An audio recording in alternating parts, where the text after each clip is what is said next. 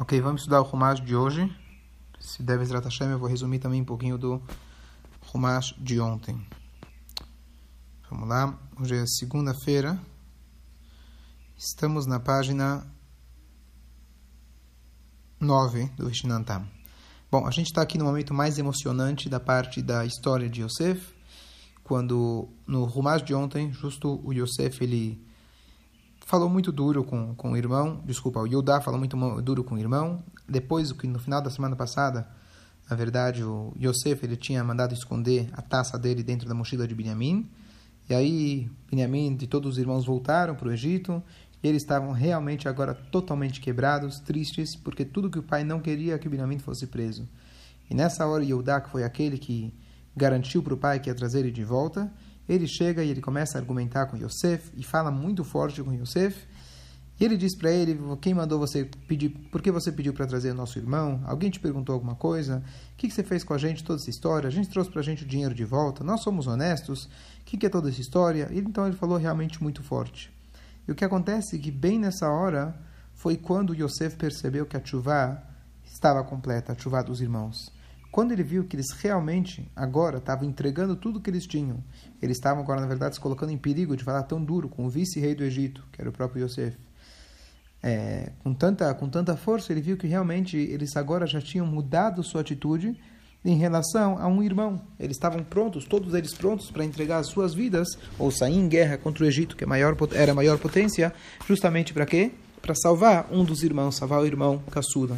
Então era justamente esse momento que Yosef ele estava esperando e justo no Rumash de hoje, então ele vai vai se revelar para os irmãos e contar que ele era o Yosef. Interessante que eu comentei semana passada que realmente essa paraxá a gente lê é realmente uma novela, uma coisa muito bonita, muito legal. Só lendo o chato, só lendo a própria tradução, é muito bonita a história.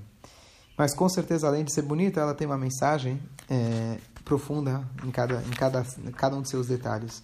Eu todo ano quando eu estudo surge uma pergunta e justo agora esse ano Baruch Hashem encontrei a resposta, que é a seguinte: se a gente analisar o Rumash de ontem, depois cada um pode ler com calma, quais são os argumentos que o Yehuda usa para defender o irmão dele?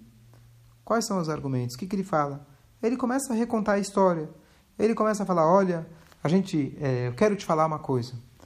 E o que, que ele fala? Você pediu, perguntou para a gente se, tinha, se a gente tinha paz, se a gente tinha irmão. A gente contou para você. E aí o nosso irmão ficou sozinho em casa. E nosso pai então pediu pediu para a gente trazer ele, não queria que a gente trouxesse ele, até que eu garanti e trouxe ele para cá. E agora está querendo, em resumo, ele conta, reconta toda a história, e agora está querendo pegar ele de nós. Que coisa chata, tipo, coisa chata não, mas ele que, que, que absurdo, você não tem como pegar ele de nós. Vamos imaginar agora, se colocar no lugar do Yosef, que Yosef estava se fazendo como vice-rei do Egito. Se tem um, um, um dos irmãos tentando proteger, proteger quem? Proteger alguém que tinha sido incriminado de ter roubado a taça do Yosef. O que, que adianta você me falar, olha, é, poxa, quem pediu para trazer o irmão, e coitado do meu pai, coitado do meu coitado dele. Coitado o quê? Se ele roubou, então que tipo de argumento o Yodá estava usando? Se ele provasse de alguma maneira que ele não roubou, que ele era inocente, tudo bem, mas não fez nada disso. Ele, ele não tinha também como provar, porque como a história ocorreu, né, aparentemente aos olhos de Yodá, realmente o, o tinha pego. Então, que história é essa? Falar, coitado do meu pai, é, é, você pediu para a gente trazer ele. Se você roubou, ainda você roubou uma das, a taça do vice-rei do Egito, acabou. Que tipo de argumento é esse? Que lógica que ele estava usando? Parecia, parece muito com, com todo mérito aos advogados, né? Mas é aquele negócio que você fala, fala, fala, fala, no final das contas não disse nada, né? Com certeza os advogados não fazem isso, mas uma das coisas, uma das táticas, né? Você fala um monte de coisa, confunde o juiz e aí e aí você fica esperando o veredito diferente. Então, justo agora eu estava tentando procurar uma resposta para isso. Então o Rebbe explica uma coisa curiosa e ele, mas a pergunta que o Rebbe faz é diferente. A pergunta é como que Yosef, como que Yudá teve a coragem de encarar Yosef? Como que Yudá teve coragem de encarar o Yosef, o vice-rei do Egito? E o Rebbe, a resposta do Rebbe responde a nossa pergunta também. A resposta do Rebbe justamente é que o Yehudá não estava usando lógica. Yehudá estava usando não a sua razão, mas estava usando o seu espírito. Ele estava agora com o espírito de auto-sacrifício, ele estava com o espírito de dedicação, o espírito de altruísmo, o espírito de salvar o seu irmão. E quando a gente está com esse espírito, a gente não necessariamente usa muito a lógica. Quando alguém, Deus nos livre, está no momento, alguém tem um acidente, as pessoas berram, gritam e perdem completamente a noção da lógica, da razão. Então, o Yodá estava desesperado. Ele estava em situação de desespero e ele usou qualquer argumento. Qual era o argumento dele? Vamos traduzir hoje. Ele estaria gritando, berrando. Se for tentar entender o que ele estava falando, ou justificar, raciocinar naquilo que ele estava falando, não necessariamente tudo tinha lógica. Talvez se ele fosse pensar, sentasse em casa, no escritório, bolar um plano perfeito, um argumento perfeito, talvez teria falado outras coisas, talvez comprovando a inocência de Benjamin, talvez ele poderia falar, não, foi outra pessoa que colocou na mochila dele. Poderia, talvez, teoricamente, de maneira fria, calculista, ter outros argumentos. Mas a ideia é justamente que ele não estava usando a sua lógica. Ele estava realmente, naquele momento, argumentando com a sua alma, com seu espírito, o espírito de irmão. E é justamente isso que despertou Yosef. É justamente essa atitude ilógica, essa atitude de altruísmo, de coragem, que despertou Yosef e nesse momento já não conseguiu mais se segurar. Então o Rebbe traz uma conclusão bonita, que justamente essa ideia quando a gente quando trata de educação aos nossos filhos.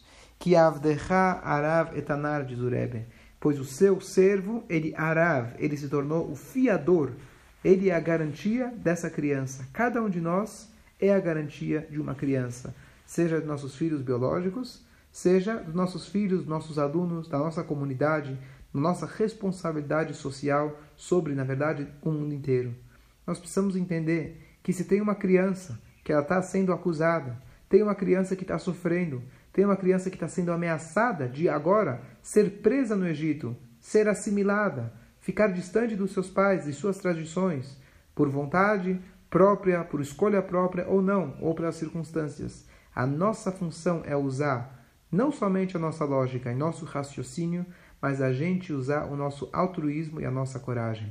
Quando a gente age dessa forma, dessa forma, a criança ou o mundo vai perceber que nós somos sinceros com essa nossa demanda, com essa nossa busca, com essa nossa é, é, é, é, coragem de resgatar uma criança. Então, quando se trata de educação, comentei recentemente aquela história de uma vez chegou um pai e ele tinha um filho que fez muita bagunça na escola, uma história verídica, e o professor queria expulsar o filho da escola. E o pai falando, ele falou: Olha, eu sei que eu sou parcial. Na verdade, não. O pai foi conversar com o rabino, contando, tentando justificar. Sabia que o filho realmente era bagunceiro, talvez não merecia estar naquela escola, mas ele falou: Eu sei que eu sou parcial. Mas aí o rabino cortou ele e falou: Você tem que ser parcial. A vida dessa criança vai ter muita gente que é imparcial, muita gente que vai estar julgando ele. Um pai tem que ser cego. O pai, realmente, se o pai ou uma mãe não enxergam, é, é, é, não são cegos em relação ao seu filho, quem vai ser cego? Quem vai ter esse amor cego? Então, realmente, essa é a ideia que o Rebbe está transmitindo para a gente quando a gente fala de salvar uma criança, a gente precisa ser cego. Nosso amor tem que ser incondicional. A nossa luta tem que ser ilógica, irracional. Quando se trata de ajudar um filho, sim, o pai tem que brigar com a escola. Aqui não estou dizendo que as pessoas têm que fazer brigas e revoluções, mas a ideia de que sim, para salvar o nosso filho, a gente tem que virar o mundo, fazer tudo o possível e o impossível. E dessa forma, sim, a gente consegue muitas vezes transformar e criar novas oportunidades para os nossos filhos e nossos alunos e assim por diante. Então, diz para a gente o Humash, versículo 31, segunda leitura.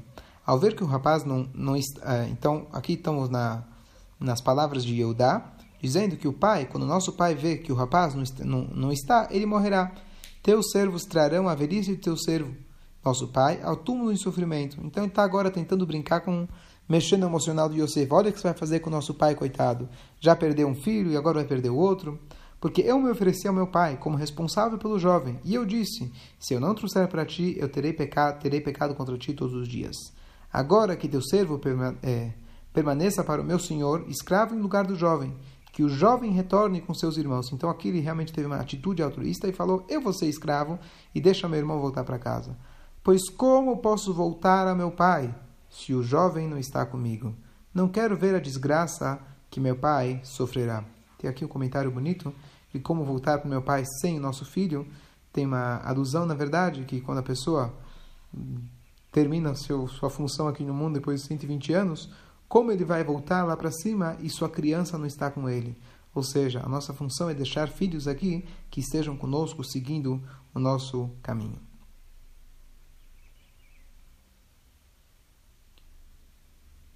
O Rashi ele comenta no versículo 33 que teu servo permaneça, eu sou superior a ele em todos os aspectos, em força, em batalha em serviço. Então ele queria mostrar para o Yosef, Yosef, que valeria mais a pena o Yosef pegar ele como escravo e não o Benjamin, que era, não era tão forte, não era tão valente como o próprio Yehuda. Bom, capítulo 45. Yosef não pôde suportar a todos que estavam presentes. Por isso ele exclamou: Que todos saiam da minha presença. Ninguém mais estava com, com ele quando Yosef revelou-se a seus irmãos. Então, o Yosef não queria envergonhar seus irmãos. É, ele pediu então para todo mundo sair de lá naquele momento. Ele começou a chorar tão alto e os egípcios ouviram-no. As notícias foram escutadas no palácio de Faraó. Yosef disse aos seus irmãos: Eu sou Yosef. Meu pai ainda vive? Seus irmãos ficaram tão aturdidos que não puderam responder. Yosef disse aos seus irmãos: Por favor, aproximem-se de mim. Ele disse: Eu sou Yosef, irmão de vocês, que vocês me venderam ao Egito. Agora não se entristeçam ou se sintam culpados porque vocês me venderam, pois Hashem enviou-me à frente de vocês para ser uma fonte de sustento. Essa frase eu já tinha adiantado nas outras leituras da Parashá semana passada, de que aqui está a frase-chave do que deu força para Yosef conseguir chegar aonde ele chegou. Em todo momento ele sabia que ele era um enviado de Hashem. Quando ele foi testado pela esposa do Potifar, quando ele foi jogado no poço, quando ele foi vendido como escravo, quando ele perdeu a mãe, quando os irmãos odiaram ele, o que deu força para ele continuar adiante é que ele sabia que tudo fazia parte de uma missão divina. E é isso que naquele momento que ele poderia agora se vingar dos irmãos, mostrar que ele estava chateado, no momento que ele viu que eles fizeram tivá, ele foi quem acalmou eles. Eles falaram: Não foi vocês, vocês não são culpados da minha venda. Foi Hashem que me colocou aqui para o benefício de vocês. Aqui a gente vê a verdadeira grandeza de um homem. Saber perdoar e realmente por que perdoar? Não é que ele perdoa, mas não esqueço. Ele entendeu que tudo isso fez parte da sua missão. Vamos só concluir. Tem, havido fome na terra por dois anos, e por cinco anos mais não haverá nenhuma lavoura ou colheita. Hashem enviou-me à frente de vocês para assegurar que vocês sobreviverão na terra e para sustentá-los através de uma grande libertação. Então, aqui também é um comentário interessante e muito bonito que é o seguinte: o Yosef ele disse para os seus irmãos: Eu sou Yosef. Tá bom? Ele contou que ele era o Yosef. Aí ele chega e pergunta: Meu pai ainda vive? Como assim meu pai ainda vive? O tempo todo, o argumento que convenceu Yosef, que tocou Yosef, que fez ele contar quem ele era, foi justamente o fato de que Yehudá contou que o pai estava sofrendo. O tempo inteiro o pai estava na conversa. Que, que de repente agora ele pergunta: meu pai está vivo? E ainda mais para frente ele fala, mais para frente ele vai ter, ele vai virar para os irmãos falar: é, Maher, Maharu, Valu, Elaviv, subam rapidamente, correm para trazer o meu pai, coitado. O que, que, significa, que, que significa corre para o meu pai? Você está aqui 22 anos, você já está no bem bom, teu pai, coitado, sofrendo lá do outro lado. Agora você quer que a gente saia correndo? Se você estivesse realmente preocupado com teu pai, você já deveria ter avisado ele faz muito tempo. Liga para ele, manda um WhatsApp, fala, oh, papai, estou aqui, estou vivo, estou bem. O que, que significa isso? Então aqui, na verdade, a explicação é muito profunda e bonita, que Yosef, como eu falei antes, estava numa missão. Hashem, Hashem assim tinha destinado que ele deveria ficar separado do pai. Como a gente comentou semana passada, que os irmãos fizeram inclusive um complô junto com Hashem, fizeram uma combinação junto com Hashem, que ninguém iria contar para o Yaakov. Yaakov ele tinha que passar por esses anos, distante do seu filho. Mas uma coisa interessante é que a gente já, já comentou semana passada de que existe uma benção muito grande que Hashem deu na nossa vida. É a benção do esquecimento. Você esquecer é uma benção muito grande.